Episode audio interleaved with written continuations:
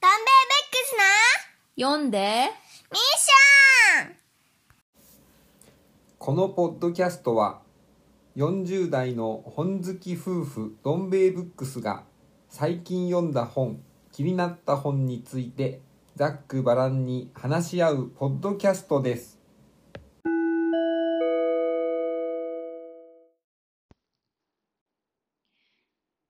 今回のエピソード内の会話には一部大人向けの内容があります。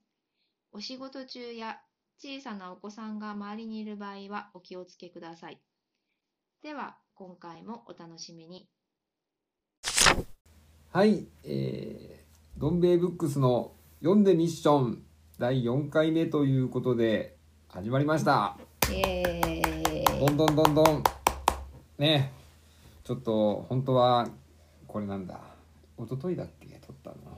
うんうん全然ダメだったということでそうですねもう一か眠かったらからねもうひどかったですからはい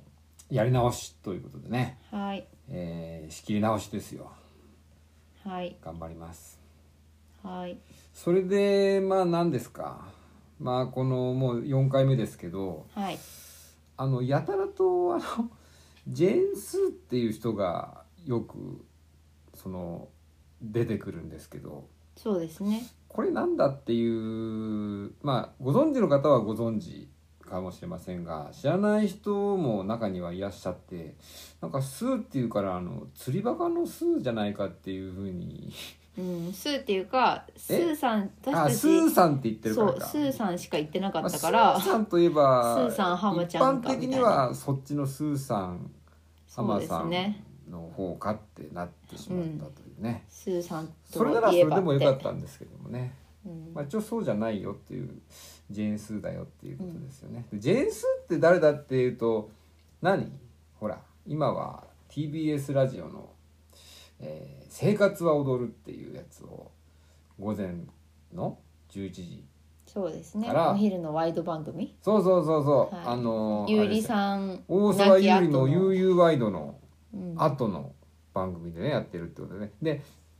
あれですよあの私あの仕事で週の月水金と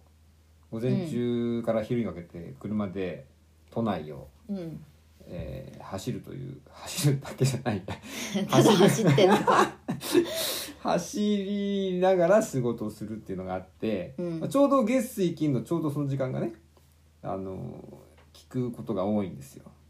ラジオを聞きながらそうそうそう運転してるってことですねちょうど数やってるからん数聞いて、で数の話をすぐ家に持って帰ってすぐ話すっていうねそうだね何大体でもかそんうでも数の話っていうことになっちゃうわけですよ大ね体さなんかわかんないけどさ食べ物とか家電とかも私が欲しいって結構事前にずっと前から言ってたやつでうんも、うんなんかスーさんの番組で紹介されると、なんか急に興味は持ち始め数て印がついたら急にいいんじゃないかってなってくるっていそうことですスよねーが言ってたんだけどさとか言って数がえ私も前から言ってたんですけどみたいなこと何回かああーりましたよそういう時は耳に入んねない頭に入らないっていうなんだっけさなんんが言かってるからちょっといいんじゃないかそうそうそう何かすもごい最近あったよねそれそう忘いうれちゃった人っけてどなんつうんだっけインフルエンサあーインフルエンサーうーんグルっていうの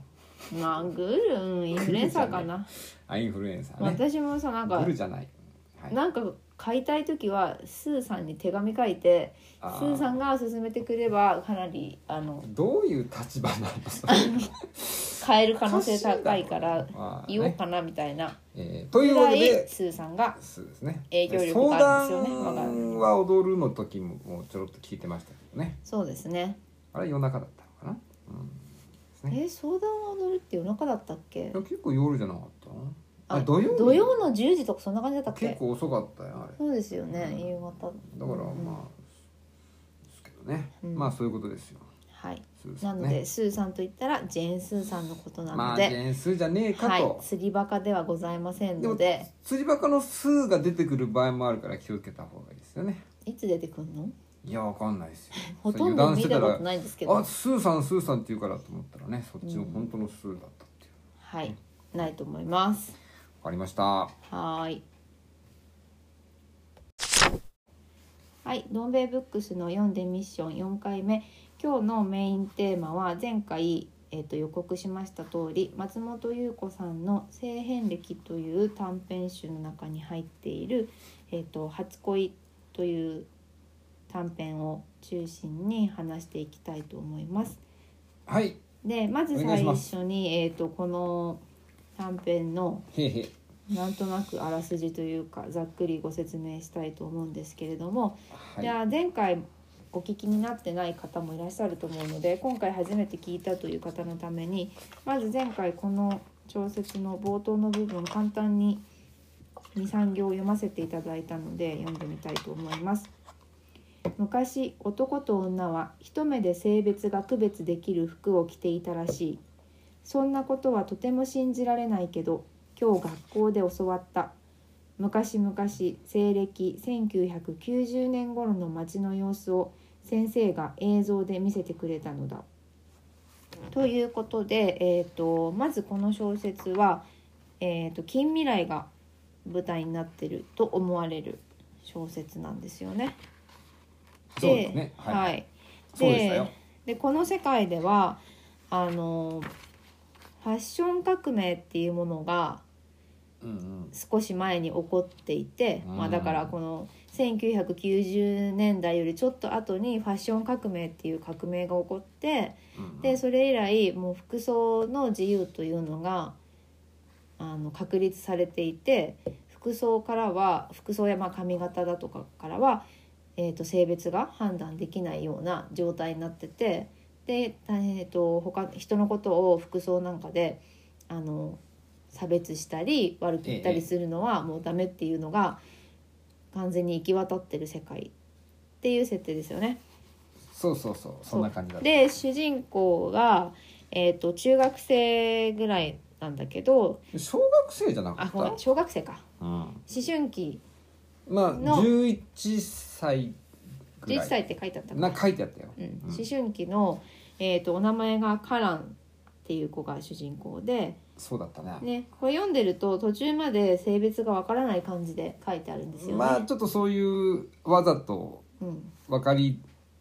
かないわからない感じでうん書いてるねこれは、うんうんじゃあ今日はネタバレなしでいきますか、そうじゃないうんままあ、あ興味持った読人は読んでいただきたいので、む短いからうんねすごく短いすのぐで読めるようなやつですよ、うんこれだけだったらねね、うでんまあ一応みんな一人称は私になってるという世界ですね日本語の場合はね。うんで、えー、とこのカランさんのおじいちゃんがそのファッション革命ですごい戦っまたあ当主だったんだよね。活動家ですよねそうそうそうそう。すごいファッションですごい自由に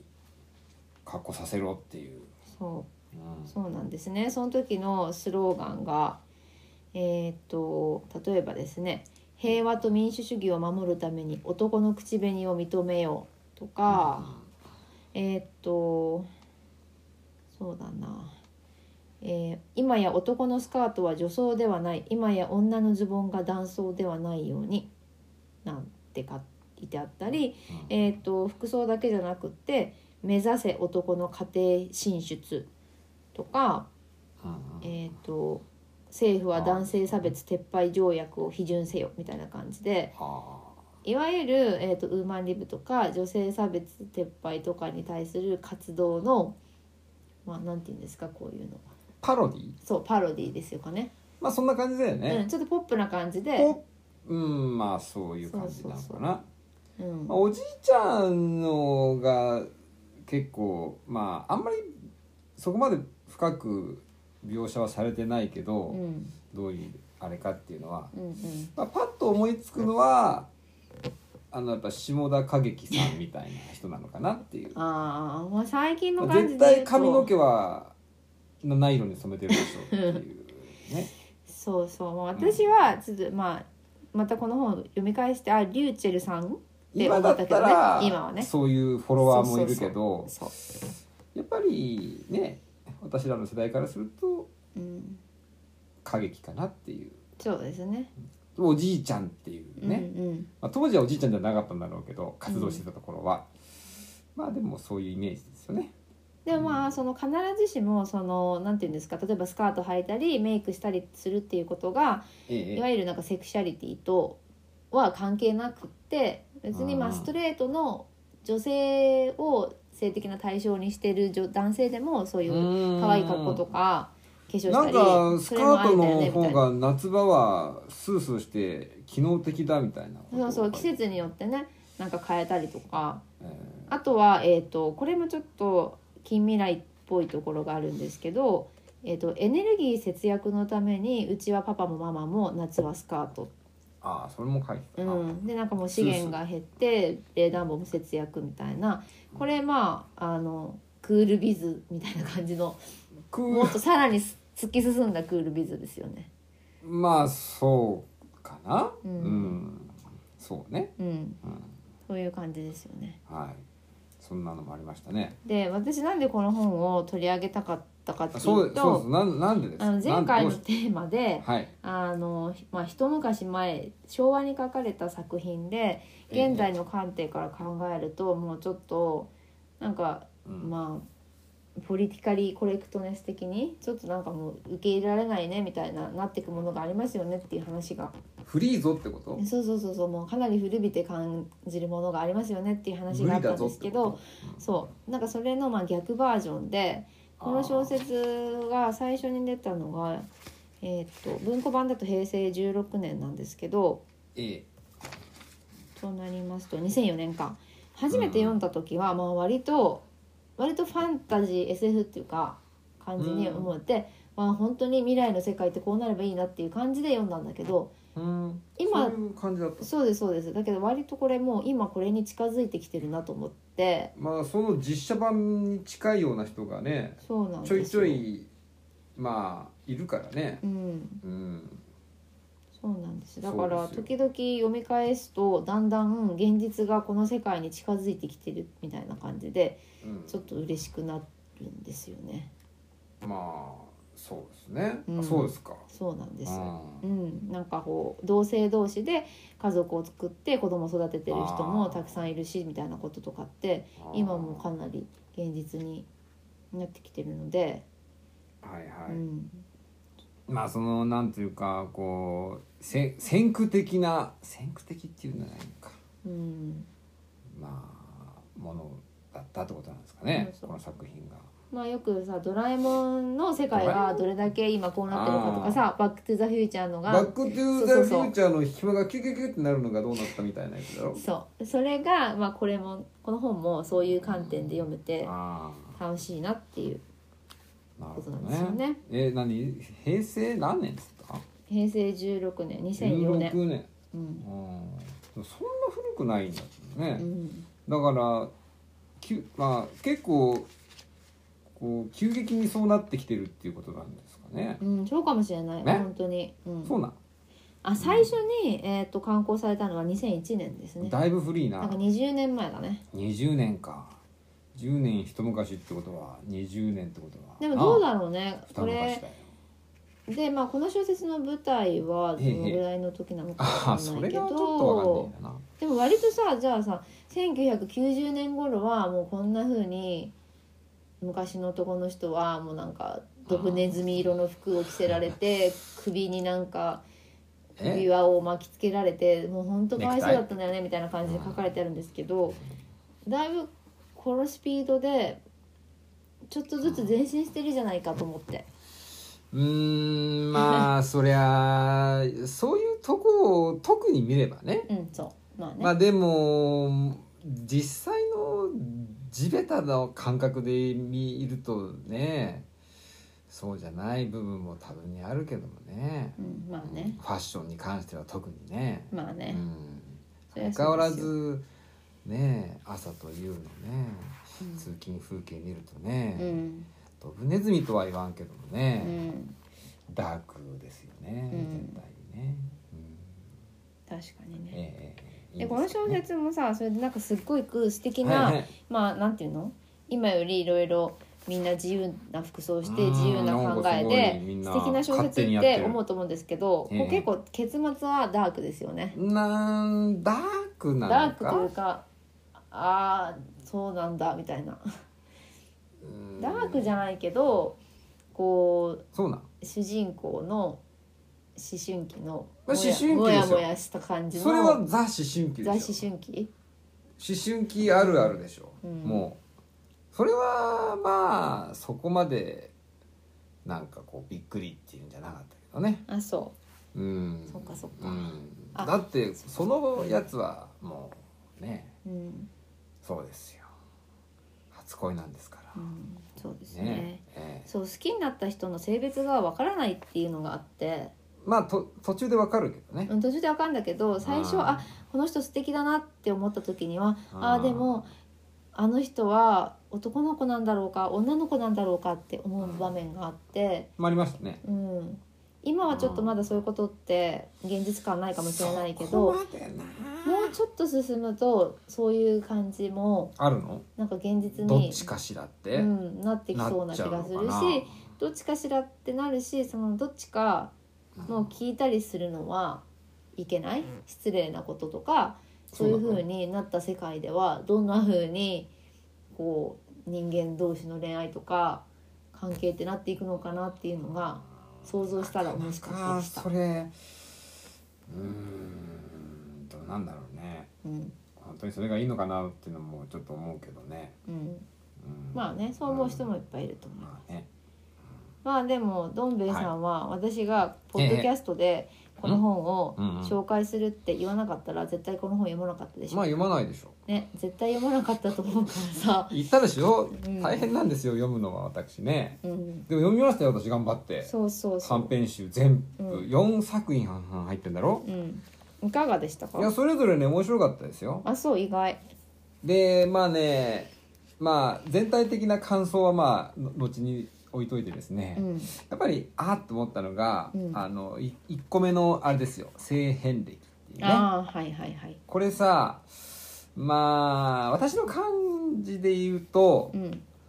あのほら冒頭にねこの人、多分これちょっと自伝的な作品でしょ、うんそうですぶねあの設定は変えてるけどこの人、うんうんさ著者は島根県でしょ、うんだけどこの設定は東北のうんなんかちょっとうんひなびたなんかちょっとところみたいな、うんうんそうですなってるねけど、うんまあそのそのこのさ主人公がさうん文芸部かなんか入ってんだよね、うん高校のうでんそれであのいずれ作家になりたいとか思ってる女の子なんだけど、うんまあ、その子がまあいろんなねうん何しろタイトル「性変歴」ですからそうそうそうそっちのあれやこれやがあるって話なんだけど、うんその憧れてる作家がさうんあれですよエイミー山田ですよ。ああそうだねね、エイミー山田と、えー、あっちあれですよ、えそうだー、ケイ中澤ですよななんで普通に言わないのいや中澤ケイですよだからうんこれ、まあ、山田エイミはあーんと思ったけど、まあうん中澤ケイが出てくるっていうのがねやっぱね時代 ちょっと時代ですよね、うんだだってちょっとちょっと違うでしょだって、あーっとうん古いでしょ中澤ケイのがだいぶ。ああ私あんまり読んだことないからまあそう、知らないようん、だって海を感じる時っていうのがさ、うん出てくるんだけどあとあとベッドタイムアイズ出てくるんだけど、うんうんうん海を感じる時ってさちょっと調べたらさ本はさ1978年に出てる本なのあ私生まれた年ですねあー41でまあ、年前まあ、当然私読んでませんけど、うん読んでないけどさこの本がさうんあのーよん2014年にさ映画になったのよ知ってるあああったかも誰出てうたーんそれがさまああのねわ私らの世代だとあーって思うさグラビア系のさアイドルだった市川由衣っていうのが出たんですよ、おーうんうんうんうんね、映画で出たんですうんでまあね往年のファンがね映画館でね泣きながら見たっていう ね本当まあだからちょっとのまうあんよくあるじゃないですかその体当たり演技っていうねああ脱いだみたいなこまあお脱ぎになったわけですけうど、んまあ、大体ほらそういうの体当たり演技っていうじゃないですか、とうんねうんすぐ体当たりするでしょ、うんそういう人ってでそういう映画だったんですよでそれなんでとなんでさそんな古いさ小説をさ2014年に撮ったのかなっていうのさいまいち僕は全然よく意味が分かんなかったんだけどうんまあだからあのーまあそそのさそのまあ流れじゃないけどうんこの「その性変歴」っていう小説を読んでうんまあやっぱね思い浮かべたのはやっぱりねかつてのねうん ATG っていう映画解釈があったんだけど、うんそれで「サード」っていうねうん映画があるんですよ。うんあと日活系だけど「赤ちょうちん」とかねうん「妹」とかいうねうんちょっとそういうね、うんまあ体当たり的なねうんわかる体当たり的なやつがあったんですで、うんサードってやつは主演が森下愛子ですよこれもう吉田拓郎の現奥さんですねあほんこれが体当たりほんで たり赤ちょうちんと妹、うんね、これでは秋吉久美子が体当たりするっていうねうんやつですよだからちょっうとんこの性変歴っていうのもまあないと思うけど映画化になったらこれ誰かがこれ体当たりするだろうなっていうねうん体当たり系のうん映画になりそうなうん匂いするぞっていうねだからそれちょっとまあ、あのー映画で言うと海を感じる時とかそういうサードとかなんかそういううちょっと、なんつうのまあややこうエロがみたいなね、まああるなっていうところちょっとまあそれはあるんですけど、うんなんかそれをねまあええ一応女性の視点から描いてるからまあそうですよねそうそうそうそう、うんそうなんですよ、うんでもそれをまたさらにう、んもし誰かがうん男性の視点から、あーなんか女性の視点はこうでしょみたいな感じで映画化とかするいやとー映すっごい画嫌だだよとね。どうしてもそっちになるでしそうなりがちだよょねまあ正直その映画の海を感じる時っていうのもなんかうんあれですよ、ネットのやつでちょろっと見れたから見たんですけど、まあ、全然もう眠くなってきちゃったんですけどね、うーんよくわかんないなんなんなんだろうねっていう意味がわかんなかったんですけどうんまあいいんですけど 私がね、うんだんだん読解する力がなかったっていうことなんですけどまとまりがない話になってきたんですけまあそどうですかねうんうんまあでまもあこちれょっはとそういうやつ良かったですかいやじゃあよそこそこよ、かったですよその男がね女装するって話もあってねうん、あったね、女装夢変化ですようん、これこれこれはだからなんかあれですね宇野浩一郎先生の雰囲気がありましたよねうん、ま割たとちょっとどの作品も違う雰囲気いやそうあり違うんまですすよよね。そう女装夢変化は私ちょめちょめなんですみたいうん、なあのちょめちょめがまさその男が女装するっていうね、そうそうそう。えーちょっと宇野先生って感じでしたね、うんそうですね。女性女性同士っていう話もあるしね。まあありますねうん最後のやつ、そう。だからこの作品が20年前に書かれてるっていうことで、まあ少しずつなんかこういうのがええあって、だんだん今につながってきてんだなっていうこともちょっと感じられますよね。うんまあそうだから先駆的なやつだったのかもしれないなっていうね、うんまあ要はあれですようんさっき言ったでしょこの全体的に言ってこれどういう感想を持ったかというねうん。私の感想いいですかまだ早いですかねあいいですよ。言ってください。あいいんですかもううん。それやっぱね殻を破るってことですよね、うん、そうですか。ええ、殻を破る by ピーター・ブルックっていうね本がありますよ、読んだことないけどねうん。才の将軍者から出てますようん。よく古本屋で見るねこれねあ、そうなんだ。 殻を破るっていうタイトルだけが目に入ってくるんだよね、うん。殻を破るか、で殻を破るってことだよね、うん全体的なはい。印象は、わかりました。破りますちょっともうしつこくなってきたから、この辺でいいですかね。あいいんですちょっかと、まあ、あの、初恋はいい小説なので。あそうですねあの。興味持った方は。そうです探してみ今日ていたのだけたらあとれや思こいれまはす。置いといて読んでほしいですね、はい、はいじゃあ、この辺で。はーいはい、どん兵衛ブックスの読んでミッション第4回目エンディングです。今回のエピソードでは、松本優子さんの性変歴という短編集の中の特に初恋という作品について話しました。はいで、この作品が文当社文庫に入っているんですけど、はいはいこの本を読んで、どん兵衛さんがいくつか気づいたことがあって、2つほど付け加えたいということなので、はいはいそのことについて話したいと思います。そうですね。大体後から気づくっていうね。うんちゃんと、あのー下調べしてないっていうことも言えるわけですけどもね。そうですね。ざっ申しく訳ばらんすぎるということで。そう、場当たりすぎるということリもサーチし言えてるんかでらす。まあまあ、でもね、話気そうねづきがあったんですよ。うん、気づき、気ね。づき。はいその気づきをおち願いしますょっとお伝えしたいというね。はいで、あの、先ほどの、あの、メインテーマの時にもね、ちょっと触れたんですけど、この、えー短編集の中の冒頭に出てくるね、その、性変歴という短編まあ、ちょっとなんか自伝的な、えー内容なのかなみたいなことをちょっと話したんですけど、その中の一節でね、まあ、その憧れの作家は、うんうんえー山田栄美と中澤圭だったというね、うんはいう話があって、まあ、うん一節があるんですけど、いで、なんか、さもね、中澤圭が、うんまあややこう、時代を感じる、なんか古いみたいなこと言って、まあ、山田恵美は、まあね、そその後、あれだよね、みたいなことを話したんですけど、うんこれ、すぐ調べればわかることなんですけど、うんうんえー山田恵美さはいん、ね、中澤圭さん、はいこれ同い年というね、うんえーことが、あーわかる と。わかっちゃったと。しかも同い年だっえたん同だいね年。1959年生まれというね、そうです全ねくもって同い年と。はいだいたい今60歳ぐらいってことですかそうです ?61 ね60歳、60歳。はいで、山田恵美さん2月生まれ。ね、中澤圭さん10月生まれという。うんまあ若干の差はあるが、えー同い年はいと。で、かつ、かつですね、はいこれ、もうご一人卒業の、あその話ねえー大学、はいこれ、あの、山田さん、中澤さん、これを同じ明治大学というね、うんえー大学。山田さんが日文、えー中澤さんが整形学部というね、うんまあ、若干の違いありますけど、えー同じ大学と、うんえーなんですよ。うんそれでね、まあ、さらに、まあ、ちょっと若干話があのやらやや、まあ、さらに膨らむけど、う私がこう散々パラ、あのー、Y の Y の言ってる柿谷美優さんね、んうんうん柿谷さん。うんうんこれもね、なんと、偶然にも、 偶然じゃないのかな、1959年生まれ。うんうんで、かつ明治大学。うーんえーで、えーこの方は普通分なんですけども、うえーご卒業であるということがね、えー分かったと。んうんあの山田栄美さん卒業されてないみたいあら、そうですはか。い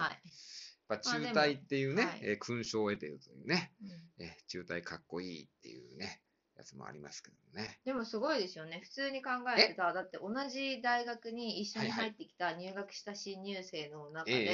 え特に同じ文学部の中ー、えーでえーえー2人もこんなベストセラー作家が出るってどんだけ豊まあ作、山田さん、柿谷さんはね、うんまあ、まあ、特に山田さんはまあ超ビッグネームではあるけども、まあ、そんな方がね、まあ下手すりゃ、いね、パン教の授業で、環境って まあやっぱりしかもまあすれ違っていたかもしれないみたないんかなね。東京の大学に行くような人は、うんうんうん作家になるっていうようなことにすごい近いうん感じがしああ、てたんでしょうね。そういう環境があるってそういう時代のこ空気もそうだし、あーまあ、作家とかに憧れる人が多い時代だったんでしょうとし。まあ。ね、それはあるかもしれませんよ。うん。うんうんうんうんうん。そうそうそうそう。えー単なる偶然ではないかもしれないけども、うえーちょっとね、ん、なんか、へえっと思ったということですうよん。あね。とはまあそもそもその柿谷美優さんと山田恵美さんが、うんうあん。の同級生っていうのは、へいへい。私たちのお友達のはい山柄文子さんが、はいはい。アップルポッドキャストにレビューを書いてくださって、そうなんだよそうそねの。中であの教えてくださったことそうなのでなんだけどね。うんその山柄さんありがと時うございにま私のこの脳のパルスにピピッと、どうもひ、どうなんですかす。でもね。意外だったですよね。いや、意外ですよね。うなんか、当然のことながらっていうか経営とかです、ね山田恵美さんの方がね、やっぱ重鎮ですから、なんかお年なのかなって、ついつい感じてしまうんですけど、んまあ、デビューのほら、年がね、うん、そうですまあ、よね。ちょっと違うから、なんか、あの、そんなね、錯覚っていうかね、覚えてしまうっていうね、えうーん世代とはまた別にそういうのを感じてしまうっていうのはあると思うんですけどう、ん、しかもね、この同じ1959年生まれっえええて、ええ作家の方すごく多えいいでやすよ、ね。まあ、ちょろっとそういうね、なんかさ、この年生まれの作家みたいな感じのものを見ると、これも完全に当たり年と言っても過言ではないとうん、えー言えるんじゃないですか、これは。はい。うん他には、で、あの、長野真由美さん。はい。これあなた、はい、ね、私が好きもう大好きな長野真由美さん好ですきね。ですね。あと、うん内田俊菊さん。うん、もう大好き、これあなた好きはい、好きですよね。ーく読んでましたね、これね。うんあの、繁殖するとかしないとはかい、い妊うや娠つです中よ。には大変おね世話になりました。繁殖がはいどうとか。あと、田口ランディですよ。ああ、田口さんこれ私ちょとっとデビューした頃ちょっと読んだよ。なんかコンセン私トもと読んかだよ。うん。ね、ちょっと途中盗作疑惑とかがちょっといろ巻いきろあっ起こたっけてど、すっごく流行りましたよね。流行ったうよ、ん今どうしてんのかあなとあの人、うんえっと、世界の中心で愛を叫ぶの。片山恭一さん。まあそれはね男性ではそんなんいます性ね、うんうんまあ、一応女性だとその何あの畑中、えーめぐみさんっていうんですかうんお化け系のやつですかね、シャバ系とかがそうそうそうそう大ヒットした私たちあんこまのり人読まない読まないからう畑中めぐみさんね、はい、えーすごいいっぱい文庫で売れてるっていうイメージがあります、あと柴田良樹さんっていうのいましたよ、うん、ああ、柴田これさんももね。ねすごいあミステリー系ですかそうですよね。うん、だから男性に転じるとそのほらね片山恭一うん。今言ったもうまああれですけどあと奥田秀夫ねうーんこれ私結構好きで。いくつか読んでますけど、あーうんえー、あと朝暮さんですよ三つさん、はいこの方野球本も書いてますようんやや野球どもっていう面白い書いてますこれ好きですけどね、うえー、あと野球関連で言うと長澤光雄さんねんうんこれ私好きです。まあ、お亡くなりになっちゃいましたけどね。ご病気でね。うんうん。っていうことが分かったと言って、うんまあいろいろいた意外と作家の方っそうですね。いてや、すご意い。外な人が同級生だったりそうですね。するんだなってへーっていいううのが。、なんかね、その並べてみるとねう、うんうん、なんか感じるものがありますね。うんうんん、。でもう一個すごく面白いことでどんどはいんはいが思い出したのが、いや、そうそ幻冬舎文庫のことでそこげのそげ話は私も全然知らなかったのう。でそうだ、俺も忘れえてたたかまら。にはいいネタ持ってんじゃんって思ったんだけいやど、ー、ね、下手にね、長く生きてきたわけじゃないということですか。ね、うん。幻冬舎文庫っていうのが創刊されたのが、はいはい、今思い起こすと。は1997年、懐平かしい成9年の4月なんですねあ。はあ。うん、そうですちよ。なみに私が大学に入学した年ああ、ですね、そうこれですがか。。うん私はだから会社生活員になって2年目ですよね。うーん96年に働き始めて。それでその97年にですね、はいその、まあ、幻冬舎文庫っていうのがね、まあ、華々しく、それこそ創刊したわけですよ。うんなんとそれね、62点。一挙創刊という。創刊時のラインナップがね。 62点っ62て、点すごい多いよね。こう、ど、ど、ど、そんだけ、何ラインナップを揃えるっていうだけですも、ごいですよ。まあね、その旧、うんその、何健丈さんの、はい。まあ、つてっていうんですか角川系列みたいな方が、まあ、あの、多いっていうのはあるけども、62点揃えるってだけでも、あいややっちまったなっていうねう、ん、ちなみ感にじがあるんですけど。今は多分、はいはいえー、と例えば2018年のはいはい。 2月に出た文庫で、えええあ限度者文庫で帯がついてるものがあったのでたまたま見てみると、その時の新刊の点数は、えー、と17え。う点、ん、まあ、そういうのはそんだけ出るかななので今でもそれが出てんだろううんまあ、か17な。点ぐらいだとあの帯に全部出るよあうーな乗っけられるね感じなんですけまあ、ど、 62点は62裏を持っ点てはうんやっても出乗ないよらないねぐらいですかね。うんえーまあいろいろ懐かしいんですけど、それで、まあね、あの思い出したことっていうのは、うんあの、あれなんですよ。その、そういうね、まあ新しいの企画みたいなね、やるって時には、まあ、大概こう説明会みたいなやつをね、うんやるんですよ。うんうんやるの。で、それでなんか、まあ今回ね、こういう企画ですから、みたいなことをね、まあ、説ま明あ会説明って会その出版業界でそうそう、ってい出ことですよね版社の人が来て、まあこういうのを出しますよっていうのをね、まあ、まあレクチャーっていうかねうんう、ん発表するっていう場っていうんですか、よろしくお願いしますみたいな。それでその幻冬舎文庫についてもそのあったわけなんですけど、うんうんそれでまあ62点すげえって話もあったかとは思うんですが、これ一番覚えてるのがねこの紙ねうんうん紙ってこの本文うんなんだけど、この使ってる紙がねうんあのこれはうちはねこだわりがあるんだとうん考えてますうとん言ってでややその色味をねうんこう赤みがかった茶色、まあ、簡単に言うとその古本がそういう風な色に、まあ、よくなるけどうんあえてそういうあの色味をつけてますと。うーんとなんかそのコントラストでね目に優しいんです。ね、要はわざと古本っそうぽいそうそう色味紙をを使ってるよっていう色味説色味明がねがそうそうそうあったってことだよね、あったってことへえで。それをみんなで「へえそうなんだうんあえて古本みたいな色にしてんだ」っていうのをねみんなで話したっていうのをね思い出したんですよね。うんだからそれ創刊当時ですよ。うんだけど、今さ、あの新刊書店に並んでるその検討者文庫を手に取ってみると、普通に紙ツルツルだし、そうですあね。の白っぽ白くいてしつるつるっとした紙であすね。これはその創刊当時のそのうちはこれだっていうのはちょっとどっかで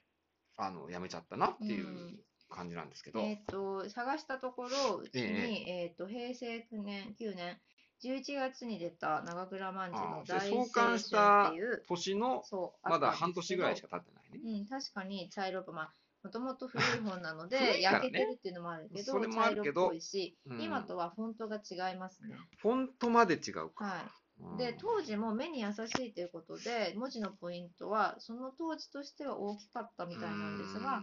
今よりはだいぶ若干一回り小さくて、でもこれ読みやすいフォントですね。うんフォントのね、はい。ぜひ皆さんも形がね、古本屋さんとかに行って、そうそう、初な期んにか出た並んでるね、幻冬舎文庫、うんどこで切り替わったかっていうあのをとね、ね、うんなんていう、この誰か調べてほしい。デザインもうんちょっとね、変わってるんで若干違うすなよ。ね。今は、え背っ拍子のと、雰囲気。背拍子の雰囲気が結構変わっていますよね。うん、確か最に初期なのものとはね。まあ、若干のリニューアルっていうのはあね、りますけどどねの文庫でもあるけど、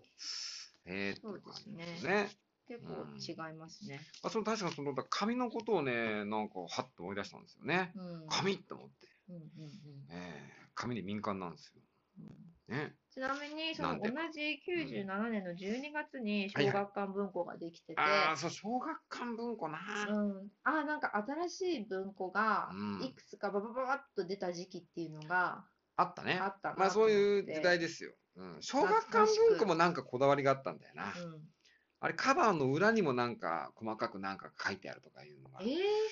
それもうろそうなのうろ覚えかもしれんから、ちょっとそれまたちゃんと調べるけど。かなり、あの大体そういうこだわりがうさんくさいってね。いうかまあうさんくさい。ね、そ後 で。あなたの記憶がね、そうだね信用できないからね、違うかもしれないんで、ー堀井さん、堀井健一郎さんみたいにね、ちゃんと調べてないからね。うんあ間違当っててずたっぽうでねらすいません。いや、でも、幻冬者の紙のことは、あの、そうだよ。ううんん、確かにそうだっまあでもね、うん文庫本も少しずつリニューアルしたりとか、紙が変わったりとか、手触りがちょっと違ったりとた。か、そうね。フォントを変えてきてたりとか、うんうん。そういうのあるので、はい。まあ、自分のお好きなバージョンを探して読まれたりするのとかもいいかなと思いますようん最ね。近のはどこもなんかツルツルしてる感じでね、うん、文字がでかくなってきてね。そうですうね。んまあ、時代の流れなんでしょうけども。はい。はい。でも、幻冬舎文庫も最初期のフォントがいいなと、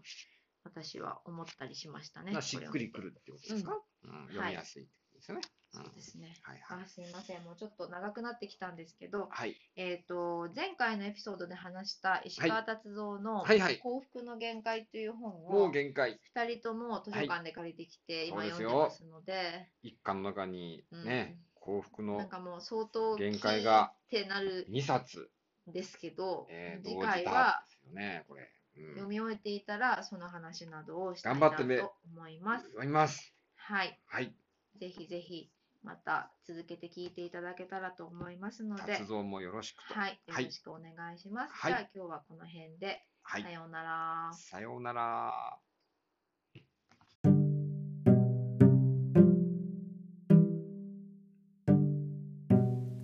どん兵衛ブックスの読んでミッションをお聞きいただきありがとうございます、